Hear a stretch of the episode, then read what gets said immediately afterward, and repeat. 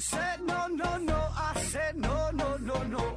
You say take me home. I said no, Perignon. You said no, no, no. I said no, no, no, no. No, no, no, no.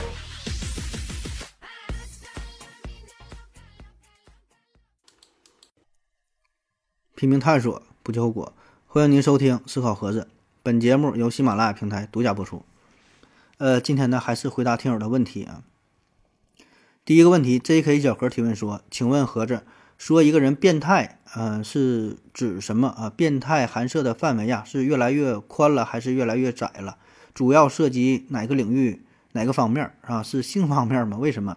变态的发生是由于猎奇吗？”这 J.K. 小盒经常问关于变态的这些内容啊，他对这方面好像非常的好奇啊。呃，变态，关于变态这个词儿吧。关于“变态”这个词儿呢，其实它有很多的意思啊，它涵盖的范范围非常非常广，对吧？那咱之前有一期节目，呃，有个听友问啊，说关于昆虫变态的事儿啊，咱也聊了，说昆虫昆虫变态嘛，化茧成蝶啊，还有这个小蝌蚪，小蝌蚪长大之后变成了小青蛙，对吧？那么植物生长过程当中呢，也会发生变态啊，所以这个变态呢，在生物学上是非常常见。当然，您今天问的，就你说的关于变态的这个问题啊，我想更多的是，就咱心理层面的，或者说骂人啊，说这个人变态哈，遇着变态了。今天坐车遇着个变态啊，说你这个人真变态。这个变态的解释很多很多，就是你从不同的层面哈，呃，生理学的、心理学的、人文的、社会的啊，古代也有古文说这个变态哈，呃，《荀子·君道》当中说说这个贫穷而不约，富贵而不骄。并欲变态而不穷，甚之离也。你看，贫穷而不约，贫穷我就不能跟你约了哈。贫穷而不约，那变态这个词儿范围是越来越广了，还是越来越窄了哈？这很显然呢，一定是越来越广啊。不只是变态，任何一个词语，它的涵盖的范围，它的意义一定是越来越广，呃，一定是不断的扩展，就是在原有的基础上，它的意思啊越来越多。对吧？比如说，它原来有两个意思，那么随着时间的发展，它会有第三个意思，有第四个意思，啊，当然发展之后，它原来的那个意思仍然会存在，但可能是不那么常用了，但是必然还会保存着原来的意思，对吧？这个就是文化嘛，它一点点不同的时代，它的他说的这个意思也不一样。就像以前说美女啊，以前美女指的是长得漂亮的，现在呢，但凡叫个女的，她都叫美女。对吧？它意识会发生改变，但它原有的意思呢，仍然还会保留，只是呢不常使用，对吧？这个是说这个意思，变态这个词儿啊是越来越窄了，还是越越越来越来越宽了啊？那至于说它能应用的领域，那更多了啊！刚才说生理上的、心理上的、人文的、动物、植物啊、文化、社会都能用得到啊。为什么说这个变态这个词儿它应用范围这么广？因为这样有一句话说，世界上唯一永恒不变的东西就是变化。没有什么东西是不变的，而这个“变态”这个词儿，它就代表着一种改变嘛。变态，变态，你状态发生改变，跟原来不一样了。所以呢，变态是一种必然呐。所以它含列这个涵盖的范围、涉猎的范围一定是很广，对吧？什么东西它都会发生改变啊。变态。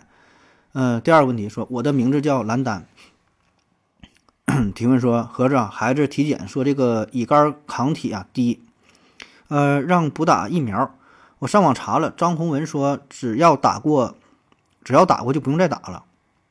抗体低，呃，抗体低到查不出来也没有关系。身体呢有免疫记忆功能啊，是这样吗？到底，呃，要不要补打乙肝疫苗？刘景呢回复他说，找个三三甲公立医院哈遵医嘱。说这个乙肝疫苗哈，呃，需不需要补打这个事儿？嗯，这个问题呢，那你既然张宏文都说了，我不知道你从哪查的张宏文说的这句话啊？他是他是是有录像有视频为证啊，还是说别人借张宏文之口说的这个问题呀？我是不知道你从哪查的资料哈，因为这个关于医学上专业的问题啊，你就找个正经医生啊，找个正经医院问个正经的大夫啊，这个咱不提供任何的任任何信息啊。下一个问题啊，张猛提提问说。何子老师啊，呃，鲫鱼肉比较鲜嫩，鳊鱼肉比刺儿比较，是那鳊吧？鱼字旁加个扁呢，鳊鱼肉刺儿比较少。假如把鳊鱼和鲫鱼杂交之后，后代产生的鱼啊会什么样哈？这个能杂交吗？那保证是刺儿又多又不鲜嫩呗啊！想的挺好啊。呃，刘景回复他说：“这杂交技术的成本很难哈，允许只是改进淡水鱼的啊，杂交技术杂交技术的成本很难允许只改进淡水鱼的刺儿的多少。”呃，说另外锦鲤就是杂交的。说关于鱼杂交这个事儿啊，首先这个鱼杂交这确实有，就像刚才说这个锦鲤嘛，呃，日本有一种锦鲤叫什么名呢？日本有个锦鲤我忘了哈，就是非常漂亮。那个锦鲤它一条都能卖的很贵很贵的价格啊，就是杂交出来身上长的那个斑纹呐，什么颜色呀，哎不一样就很好看嘛啊，锦鲤就杂交来的。然后这位听友的思路呢是说想把两种鱼杂交，一种呢是刺儿比较少，一种呢是这个鱼肉比较鲜嫩，味道比较好，但刺儿多对吧？杂交之后呢，哎刺儿又少，还好吃啊，这样这不这不就挺好吗？这个鱼啊，嗯。这个想法呢，确实不错哈，因为咱们吃鱼的时候，确实都会遇到过，有过这种经历啊。有一些刺儿，特别是小刺儿，你知道吧？要是主干这个刺儿呢，很容易发现。有一些小刺儿卡嘴里了，卡喉咙里了，很难受啊。那我们就幻想呢，能不能有一种美味的鱼刺儿还少呢？嗯，这个问题呢，这个问题呢，啊，有很多人想过，有很多人在在研究啊，因为鱼的这个刺儿啊。这个东西吧，它其实你挺难说把这个东西把这鱼做的没有刺儿，因为这个鱼的刺儿就像是人的骨骼一样，你能说能让一个人的生长长得又漂亮，让它没有骨头吗？这个很难，对吧？它要没有刺儿的话，它怎么游泳？怎么摆尾巴？怎么改变这个方向呢？这肌肉之间的刺儿呢，也是增加这个肌肉的力量啊。如果要真要没有刺儿的话，它运动就很难，对吧？它很难活下去啊。呃，可是你仔细想吧，这玩意儿也不绝对哈。那有一些鱼。有一些的鱼就没有刺儿，或者说刺儿很少，像这个黄鳝呐，呃，红鳟鱼啊，鲶鱼啊，还有咱经常吃的龙利鱼，哎，这个刺儿就比较比较少，很软哈。还有像这个鳕鱼、黄花鱼，就是它有一根主刺儿，有根大刺儿，哎，小刺儿，呃，就很少，对吧？能培育培养出这种鱼呢，其实也不错。哎，你把这个主刺儿一挑掉了，有些小毛刺儿，它它没有这小刺儿，哎，其实也挺好的，叫肌间刺儿啊，肌肉当中的这个刺儿，嗯。那么，其实，在鱼类的进化史上啊，鱼的小刺儿啊是经历了很多的变化。一开始啊，它这个形态呢是趋于复复杂的，然后之间呢又是逐渐的减少，最后呢又是消失。那在低等的真骨鱼类当中啊，这个小刺儿是比较多的；而在比较高等的鱼类当中，就慢慢消失，就比较少了。所以这个同样都叫鱼，哎，但是它进化的程度不一样，这刺儿的多少这里边也也也不一样哈。那咱平时吃到的这些鱼啊，确实是呃。刺儿它比较多，特别是小刺儿挺难受的啊。那么为啥为啥这样鱼是反倒是多呢？因为它的饲养成本比较便宜啊。说白了，这个东西它你你买得起吃得起啊。而那些比较娇贵的、比较娇气的啊，刺儿可能真的很少的鱼吧，它不好养，很难量产，它很贵啊。基本呢都是在深海当中打捞的啊。这种鱼是说你没有那种小毛刺儿，所以我们吃的你像什么草鱼啊。什么鲢鱼、鲫鱼，对吧？这个刺儿就就比较多。当然了，至于说你这个想法能不能把两种鱼或者几种鱼杂交在一起，培养出一种很好的品种，理论上我觉得也是可以的，对吧？现在这么牛逼，有什么基因技术啥的啊？理论上是可以的啊。但是说至于真正操作起来，啊，还有多远啊？这个咱也不知道啊。这科学家是研究的啊。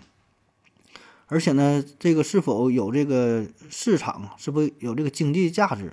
就是说，你培养出出来之后，是否真的有很多人愿意去买呢？你现在一提这个转基因食品，可能大伙儿哎就比较反感，对吧？买一个豆油上面都得写着非转基呃非转基因大豆呢。你真要说研究出一种鱼，大伙儿一合计怎么杂交的怎么地了，哎，好能好像心理上呢就呃不去接受，对吧？很难接受。大伙儿还喜欢这种自然的野生的东西啊。而且再者说呀。关于吃鱼肉这个事儿，这个鱼的种类实在是太多太多了。我们有很多种的很多种选择，对吧？几十种、几千种、上万种鱼它都有。那总有一种鱼能够符合你的胃口，能够满足你的要求，对吧？你你说你现在你说就想就想就想吃说刺儿比较少的鱼，也有啊。所以我们对于说味道又好又没有刺的鱼这种需求，可能不是那么那么强烈。啊，再加上一些技术成本吧，等等吧，技术上的限制，所以现在还没培养出来这种鱼啊。可能未来会有吧。下一个问题，幺三六零幺三六八六三零提问说，何总，呃，请问大熊猫从杂食变成纯素食有什么好处啊？为什么非得只吃竹子？呃，吃其他植物不行吗？思维盒子回复他说，大熊猫不能分辨脂肪的味道。我们看它在吃竹子，它以为自己找到了天堂，每天有不尽的排骨吃，还没有竞争者。化水为冰回复说，大熊猫不只吃竹子啊，也吃肉，也吃其他素食。刘瑾回复他说，大熊猫一直是杂食啊，从未变成素食。说这个大熊猫啊，吃啥啊？嗯，咱们印象当中啊，大熊猫它就是吃竹子的，也不知道它是不是。你让你说第二个第二种它吃的食物，咱也很难说出来，就是吃这个竹子。那实际上呢，大熊猫并不是吃素的哈，它可真不是吃素的。大熊猫是食肉目，注意哈，食肉目，吃肉的食肉目，熊科，熊科啊，你想它跟熊它是近亲，熊科嘛，熊猫它是熊啊，黑熊、棕熊啥的，食肉目熊科大熊猫属的哺乳动物，所以从分类上来看，很明显它是食肉目动物啊。当然，虽然它是食肉目啊，但是它实际上平时吃的是以竹子为主。啊，就是因为啥？它太能吃竹子了，嗯，所以呢，在食肉目动物当中，这个大熊猫也算是一种比较特殊的存在啊。它整个身体结构呢，也是非常适合吃竹子，就它这个臼齿啊，非常发达。臼齿就咱后边说这个磨牙后槽牙这个大牙非常发达，这个专门就是吃竹子用的，有这个研磨咀嚼的作用啊。因为它吃竹子反复嚼啊，这玩意儿它也不好嚼，对吧？所以只有这个非常发达的。大的这个这个臼齿，哎，才能把竹子给嚼烂啊。但是呢，实际上大熊猫呢，它也能吃肉，对吧？毕竟是食肉动物，它还保存着吃肉的潜力啊。只是说很少去吃，但并不是不吃，并不是不喜欢吃啊。那说大熊猫为什么进化出吃竹子的能力？它不吃肉呢？什么原因呢？嗯，理由就是因为它的能力有限啊，就是真打不过别人，真抢不过别人，最后没办法。活生生的把一个食肉的动物哈逼成了吃竹子为主，他没人跟他抢，他抢不过别人啊。那我吃竹子，竹子你们不抢了吧？哎，不抢了。那什么老虎、狮子、老虎啊，豺狼虎豹的，对吧？人家吃肉了，那你们吃吧，那我就凑合吃点竹子。所以这个事儿啊，往细了说，这叫啥呢？生态位。生态位啊，就是在大自然当中，每一种生物，不管是动物还是植物，都有自己合适的位置。就是亲缘关系接近的、具有同样生活习性的物种呢，往往呢不会在同一个地方竞争，不会存在于同一个空间之内。就像咱总说的“一山不容二虎”，啊，因为啥呢？竞争嘛。所以呢，最后的结果保证是只留下一种。经过漫长的生物的进化之后，大家都会找到一个适合自己的地方生存下去。这个就是大自然进化的最终的选择的结果。啊，就是虽然你看动物和动物之间也有竞争，也有猎杀啊，也有天敌，但实际上呢，每一个物种都在尽可能的减少与其他物种的正面冲突，因为这个资源是有限的。如果两个物种的生态位高度重合的话，完全重叠在一起，就你想你想吃萝卜，我也想吃萝卜，对吧？你想你想要这东西，我想要这东西，那俩人往上打架了，那最后的结果只有一个，就是强大的物种活下来，另一个物种要么你就灭亡。要么你就滚呐，有多远给我滚多远，你别跟我竞争，对吧？所以呢，一个物种如果它要想活下来的话，唯一的出路就是，它只能是放弃原有的生态。你打不过人家，放弃原有的生态位，去寻找新的位置，寻找新的生存的方式啊。这里说寻找新的位置，并不是单纯指你生存的空间的真实的位置，包括你的食物、你的生长的方方式、你的繁衍的方式。就是换个活法，对吧？所以咱有句话嘛，叫“狗行千里吃屎，狼行千里吃肉”。为啥呢？狗爱吃屎吗，狗也不爱吃屎，因为它竞争不过狼，打不过狼。你想活下来，你怎么办？只能去吃屎。你不吃屎，不吃屎，你就去吃，你就去死吧，对吧？你也吃不着肉，你怎么办？还得活，那就只能吃屎啊。所以呢，对于熊猫来说啊，也是啊，本来它也挺喜欢吃肉，它也是食肉目动物，没有办法。你看它这个造型，你看它长得这样，它这个战斗力。活生生的把自己变成了国家保护动物，几级我不知道，一级、特级什么保护动物，这没有办法，对吧？你现在呢，它只能是靠人类的主动保护才能活下去。换句话说，真要是存在大自然当中生存的话，它可能早就灭绝了，它活不下去，竞争不过别人，啊，所以呢，这也给我们带来一些启发啊。大自然当中如此，咱们社会上也是如此，对吧？找到自己的生态位，找到自己合适的地方，减少与别人的正面冲突、正面竞争。现在有个词嘛，叫做错位竞争。啥叫错位竞争呢？你看淘宝啊，非常强大，对吧？电商平台就是 number one 了，应该说，哎，但是呢，京东还能做起来。京东之后。拼多多又杀出这条血路，你表面上来看，你说这三家它都是做电商销售的，有高度的重叠，对吧？那但是为什么京东也能活下来，拼多多后来又能出现呢？你仔细分析，他们并没有完全重叠，他们定位的人群不一样。淘宝可能卖的范围更广一些，京东呢，我个人感觉，哎，可能稍微更靠谱点，更更好一点，或者一些电子产品，哎，可能大伙儿去上京东去买。至于拼多多呢，它可能就是。往低端走，对吧？价格上打这个打这个价格是吧？更更更低一些。所以面向的人群呢，嗯，虽然可能会有很高的重叠，但是呢，又有自己的侧重点。这就是找到了自己的生态位，避免最后出现那种你死我活的局面。你要不然最后谁也别想好。那回看中国这么多年互联网企业的发展，最后的结果基本都是一家独大啊。所以呢，给我给我们个人的启示就是。呃，找到一个适合你的生态位，比你过分的极端的努力还要重要。如果你这个生态位选对了，你干什么都很容易成功。你搁这块儿待着，你可能就很好的可以活下去。没人跟你争，没人跟你抢，你满眼全是你的食物，对吧？都是你的资源。你选错了生态位，你偏得跟狮子老虎打架，人家吃啥你抢啥，你能打过人家吗？打不过，很容易就失败了啊！这就是生态位的概念。下一个问题啊，这 K 小何提问说：“请问何子，为学日益啊，为道日损，如何理解？”呃，为学日益，为道日损呐。这个呢是《道德经》当中的一句话哈，为学日益啊，为学呀就是呃做学问、自学啊、学习啊，为学日益就是每天增加一点，日益嘛，每天都学习，每天增加。为学日益就是你做学问呢，呃，每每天。每天读书，每天学习，每天积累知识，啊，不断的扩大，不断的丰富自己，叫为学日益，不能着急。那学习嘛，得是一点一滴形成的，叫为学日益。然后为道自减，呃，为道日损呢？为道日损，为道日损什么意思呢？就是你你你学学道啊，道啊，学道，一天天的要减少，每天丢掉一点啊，做减法。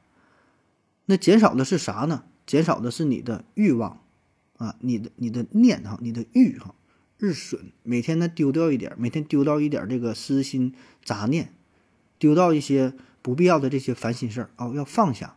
现在有个词儿嘛，叫做极简主义啊，就是那些束缚你身心的东西，每天都扔掉一点，每天放下一些，这样呢才能学道哈，为道日损。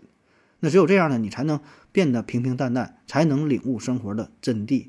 对吧？生活就简单了嘛，追求变少了嘛，人际关系也简单了，物欲减少了，幸福感自然就提升了，啊，咱有词叫无欲则刚，知足常乐，对吧？所以呢，你物欲如果太强烈的话，就很容易迷失方向，哎，反而不快乐。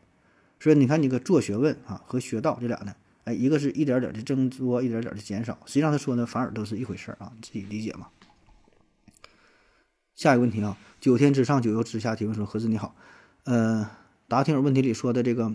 猫吃老鼠吃鱼啊，有利于夜间看东西。那吃熟鱼有效果吗？人多吃熟鱼有效果吗？刘景回复他说：猫啊，纯属猫属于纯肉食性动物，猫需要从食物中获取牛磺酸来维持夜视力的能力，并非只有老鼠和鱼才可呃才可以吃老鼠，是因为猫擅长捕捉老鼠。呃，说这个。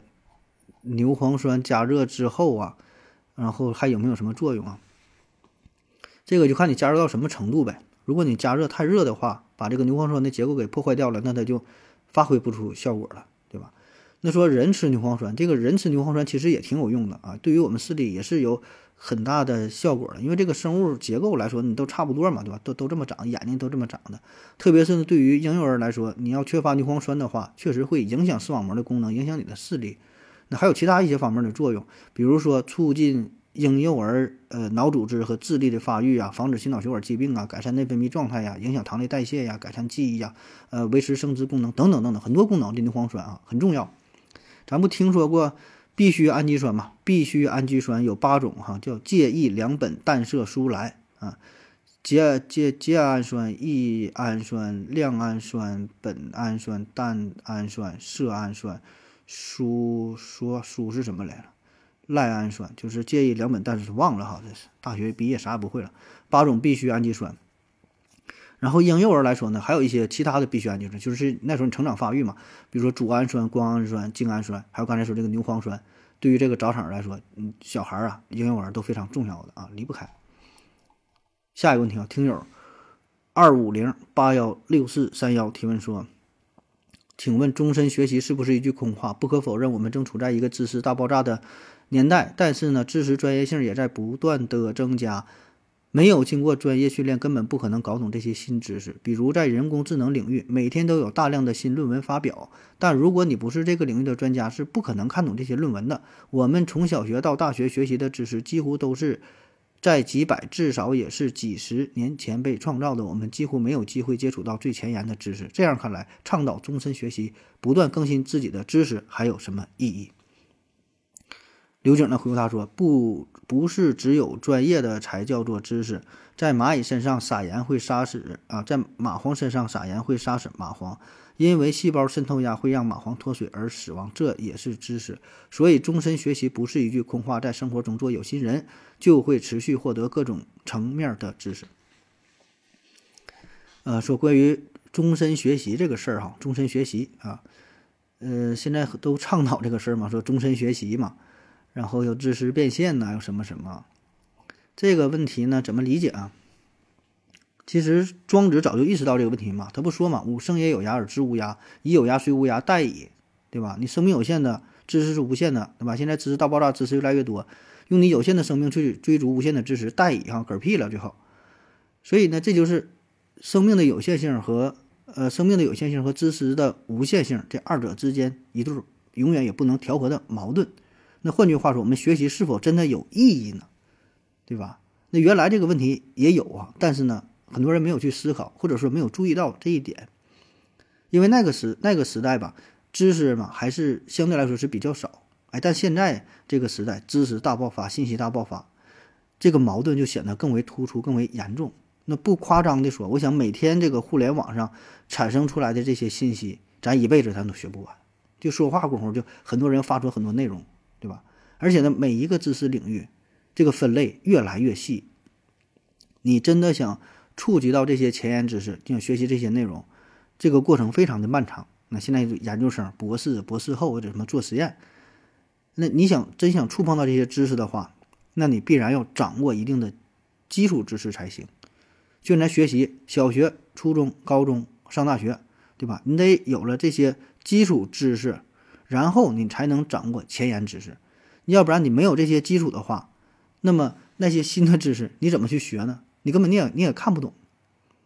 可问题就是现在对于我们这个基础知识的要求是越来越高，你得打好基础才能往深了学，但那个基础你都学不完呢。那咱之前有一期节目聊这个科技说史，也提到了这个事儿啊，说科技说史。那么对于社会的发展啊，新技术的出现。如果你真要想开创一一个新技术，你得打好基础啊！你有一些革命性的创新，那么这个人哈，原来可能说四五十岁哎就行了。你上学嘛，学二十岁学到三十岁，然后开始研究啊，三十岁研究研究四十岁，哎，有了一个创新，有什么发明？但是慢慢的呢，你学习的周期呢越来越长，你现在呢，你可能四十岁、五十岁、六十岁你才学完，然后你再想去创新，那么这个时候你的生命啊就已经快到了终点。所以我们可能会想啊，那么未来发展的有一发展到一天，到了一种情况，就是咱们这个知识这些基础啊，你学完之后可能就得七八十岁了，然后呢，你还没等有什么创新呢，没等有什么发明创造呢，你已经死了，对吧？光顾打基础了，因为这个需要的基础的时间太长了。那么回到你的这个问题哈，那既然如此的话，我们终身学习还是否有用呢？这学习还有什么意义吗？我觉得呢，这个问题的重点呢，不只是学习啊，话要是说到这份上啊，就是你的人生还有意义吗？对吧？你活着的意义是什么？因为你终究要面对死亡。那既然这么说的话，你活着也没有意义。不管你怎么努力，你怎么拼搏，你有什么样的成就，最终还是逃不过死亡。那活着的意义又是什么呢？啊，那要从这个角度来说，那确实没有意义啊！学习也没有意义，活着也没有意义，啥都没意义。最后地球也得爆炸啊，整个宇宙都得大热季啊！你你活着干啥？是吧？下一个问题啊，最后一个问题了。面包二 Y 提问说。今天是二零二一年十月二十六号，就是他提问的那个日期。哎，这么巧，正好两个月之后，今天是二零二一年十二月二十六号，就是我录音的时间哈，两个月以后了。他说不知道何总什么时候能读到我的问题啊？请问何总，最近呢稍微有点意思的题材呢，都变成了西米团了。每周主打的长长篇呢，看题目就是索然无味儿，什么这国数学强，那国哲学强，那国音乐强之类的。哪国强我都不关心呐，咱中国强就行啊。话说何总偶尔也放些有趣的题材给我们福利一下呗。再这样下去，我就只能回答听友问了，那不挺好吗？听友，然后说再说一下，部分听友的问题真的是无聊啊，听了都浪费时间。比如说这秋日之流了啊，嗯，说咱们这个回答听友问题要什么西米团这个事儿啊，嗯。咱们节目稍微有点意思的题材都变成了西米团啊！首先呢，我不知道这位大哥你是否加入了西米团，你是否真正听过西米团的节目啊？我估计你这么说应该是没听过，因为听过西米团的人反映这西米团的内容都不咋地，都没啥意思啊。所以我估计这个是你自己瞎猜的啊！就你之所以认为这西米团的内容啊、什么题材有意思，一个最重要、最核心的原因，就是因为你没听到啊。你听了之后，你一定不会觉得它有意思的，对吧？人嘛，他都有都有都有这种这种这种感觉，啊，就其实吧，这个新米团的节目和咱免费的节目，什么长篇节目，没有什么区别，都差不多，啊，所以我觉得这个问题的重点呢，不在于节目本身哈，而在于你呀，而在于听者，就是我节目的内容一部分你听到了，一部分呢你没听到，没听到的永远是最好的，对吧？没听到的保证觉得哎这个有意思，因为你充满了想象啊。你可以可以把它想得非常非常美好，啊，就像电影明星一样，对吧？你你看着了，觉得哎，就长得也就这样啊。但你看小说的话，哎，你描述的啊，这叫一想之美，你想多美就有多美。但是这个小说写的再怎么好，真要拍成电影、拍成电视剧，你找任何一个女明星一演，都会让你失望的，都没有你想象的那么好，对吧？因为你你看到了，你得到了嘛。说每一个男子一生当中都会遇到两种女人啊，红玫瑰和白月光。娶了红玫瑰，久而久之，红的变成了墙上的一抹蚊子血，白的还是床前明月光。娶了白月光呢，白的便是身上的一个饭粒儿，红的呢变成胸口，变成心口的一颗朱砂痣，对吧？所以你永远有得到的，有得不到的。得到的不珍惜，没得到呢，把它幻想的很好。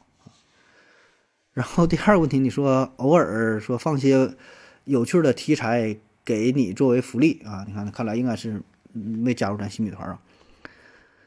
嗯，放些有趣的题材作为福利，这事儿倒是可以啊。这个怎么说呢？你这个，我觉得这个要求吧，挺无理的啊。因为啥呢？嗯，你这个说法明显就是对加入西米团朋友的一种侮辱啊，明显就是不公平啊，对吧？人家花钱了，对吧？你没花钱，然后却希望跟人家花钱的人得到同样的待遇，那你觉得这事儿合适吗？啊，这不是钱多少的问题，对吧？咱说真是理论这个事儿，对吧？你没花钱还想听西米团的节目，让我给你送一些福利，你问问那些西米团的朋友干不干，对吧？那人家那个钱，那那这事儿你怎么解释啊，对吧？反正我感觉这个事儿可能不是不太合适，不太友好啊。当然这个话吧，我这么说可能也不太合适，有点这个唯利是图的感觉啊。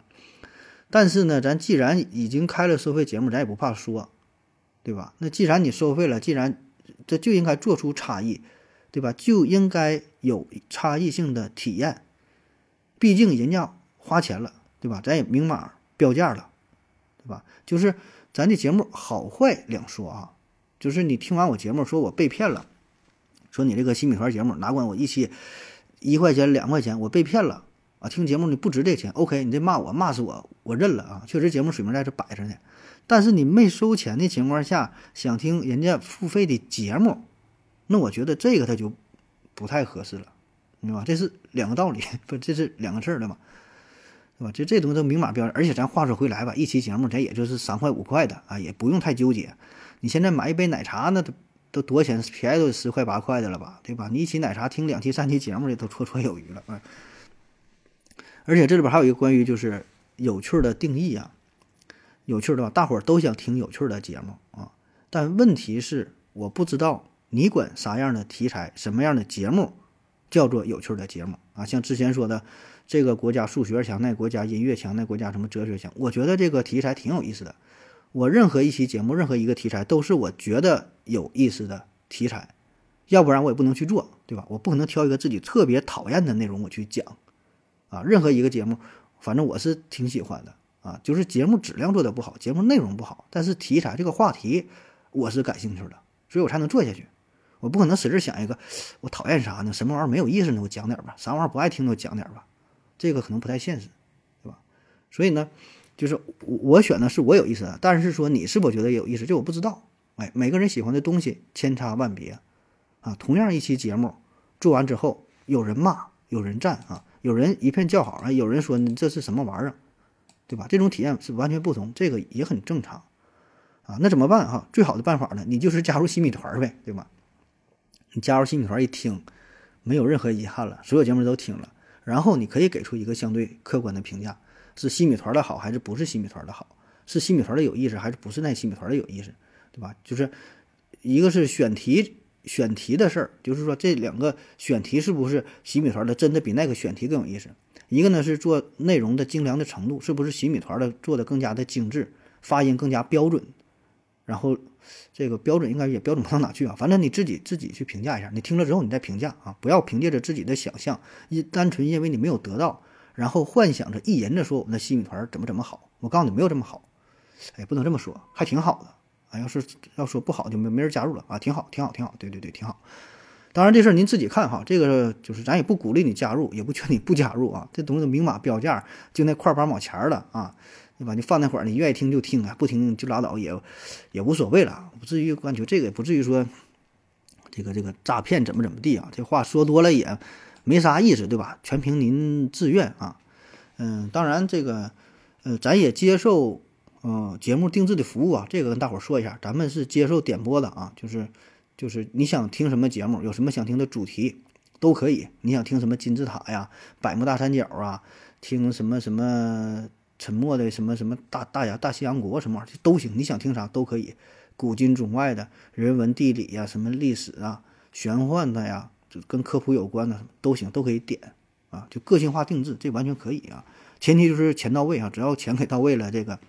都能给你讲，哎呀，这玩意儿还不好讲了，这会这老多呢，对吧？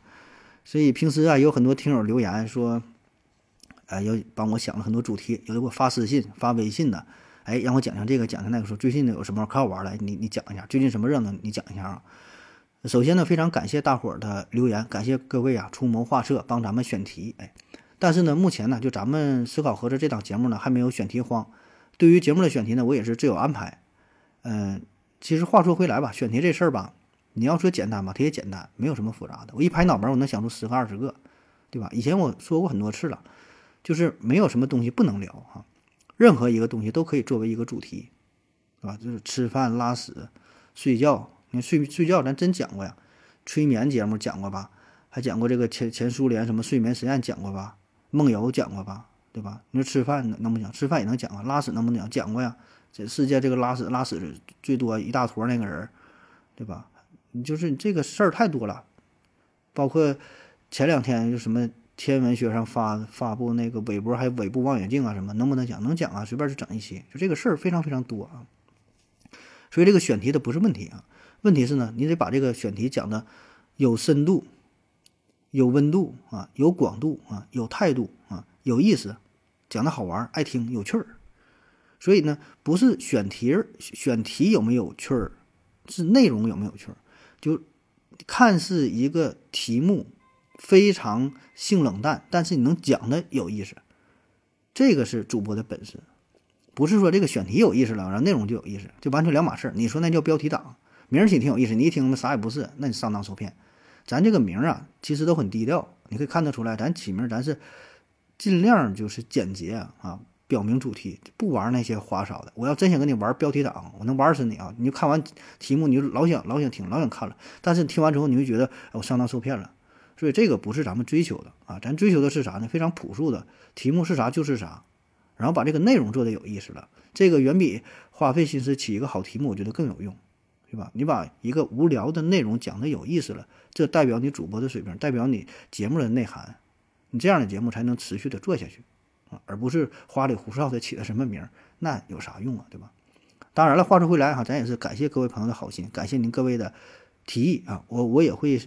嗯，慎重的考虑哈，有一些可能确实，嗯，比较好玩的哈，咱们会考虑吧。但至于说什么时候去讲这个不好说哈，这个看咱们档期的安排吧。就我跟咱公司秘书，呃，跟他们节目策划组的哈说一声啊，可以适当的考虑一下啊。然后这个价格呢，可以跟我秘书谈一谈啊。这个咱点播也是有一定收费的啊，这个价格咱们细谈啊。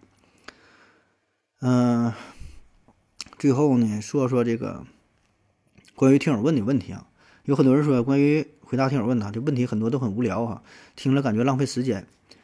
嗯，这事儿呢，确实我也想过，就是有很多每每一期节目啊，有的人会问很多问题，问十多个问题，有一些问题挺好的，有一些呢确实是挺无聊的。就这个问题，它已经无聊到了我努力的想找一些有有意思的内容去完善一下，去纠正一下，去补救一下，但是都无力回天，因为问他的确实就是很没意思啊。然后我们也是忽略了忽略掉了一些听友的留言，忽略到了一些问题，但也不能都忽略啊！你要都这么忽略的话，那这个节目就不成立了啊。所以怎么办呢？这事儿也不好说哈，就是每个人理解也不一样吧。确实有一些朋友还是挺喜欢这种形式的，呃，比较轻松，然后呢脑洞大开。啊，就每个人的这个想法吧，确实想的你你根本想不到。你要我想的话，很多问题我我想不到这些东西，对吧？你可以看看别人怎么想，然后呢看我怎么回答，就是从不同的角度去切入，这个呢也挺好玩的啊。当然，如果您就是不喜欢这个形式，OK，哎，没有任何问题，你不听就完事儿了啊。就这里边我再简单说一下哈，咱们现在节目呢一周是四期节目，一周四期节目，二四六日。四期节目很有规律，周二是周二、周四，这个是回答听友问题节目。周二、周四固定的，周二、周四回答听友问，晚上八点多钟更新。呃，节目的时长呢是二十分钟、半个小时、四十分钟。呃，一般短也不会短过二十分钟，长也不会超过一个小时，就半个小时左右吧。周二、周四回答听友问的，你一看这个时间长度，看这更新时间，OK，听友问的不想听不听。周六是咱们。正片的节目就是咱以前所谓的正片长篇节目，一般是一个小时，我自己选的主题做一个专题。周六、周日呢是新米团的节目，更新时间不定啊，这个就是给大伙儿一个小惊喜啊，有可能是早上八点，也可能晚上八点，也可能后半夜啊。一般周日是新米团收费的节目，时长呢比较短啊，一般也就是十五分钟、二十分左右啊，因为这个不想做太长了，所以这个其实就算给你福利了。你说我真把那个每周六的长篇，你说整成新米团，你说你咋整？你说你听不听？你说你闹心不？对吧？所以这已经是照顾你情绪了。除此之外呢，还有另外两档节目是，呃，一个是麦克说的节目，麦克说啊，麦克说节目就是多人聊天节目，那个咱是每周三、每周日更新。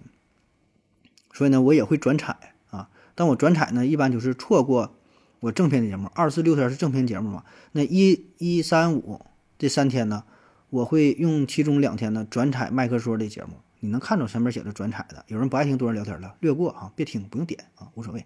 还有一个呢，就是小玉博士道中医啊，是我讲的一个中医节目，很多人更反感了，差点给我拉黑呀，怎么怎么的？我觉得这也不至于，你不喜欢那节目你就不听呗，我转采就忽略掉呗。就是一三五这三天，我会用一天的转采小玉博士道中医的节目，另外两天呢转采麦克说的节目啊。所以你每天，如果你愿意听我的声音，每天都会有节目新节目出现啊。不愿意听的话。略过，略过，略过啊！自己画个表一看，今天是这是礼拜几啊？这是周几？哎，大致做到心中有数啊。那好了啊，感谢您各位收听，谢谢大家，再见。感谢您的聆听。如果您也想提问的话，请在喜马拉雅平台搜索“西西弗斯 FM”，在最新一期的节目下方留言即可。欢迎您的参与，我在这里等你哦。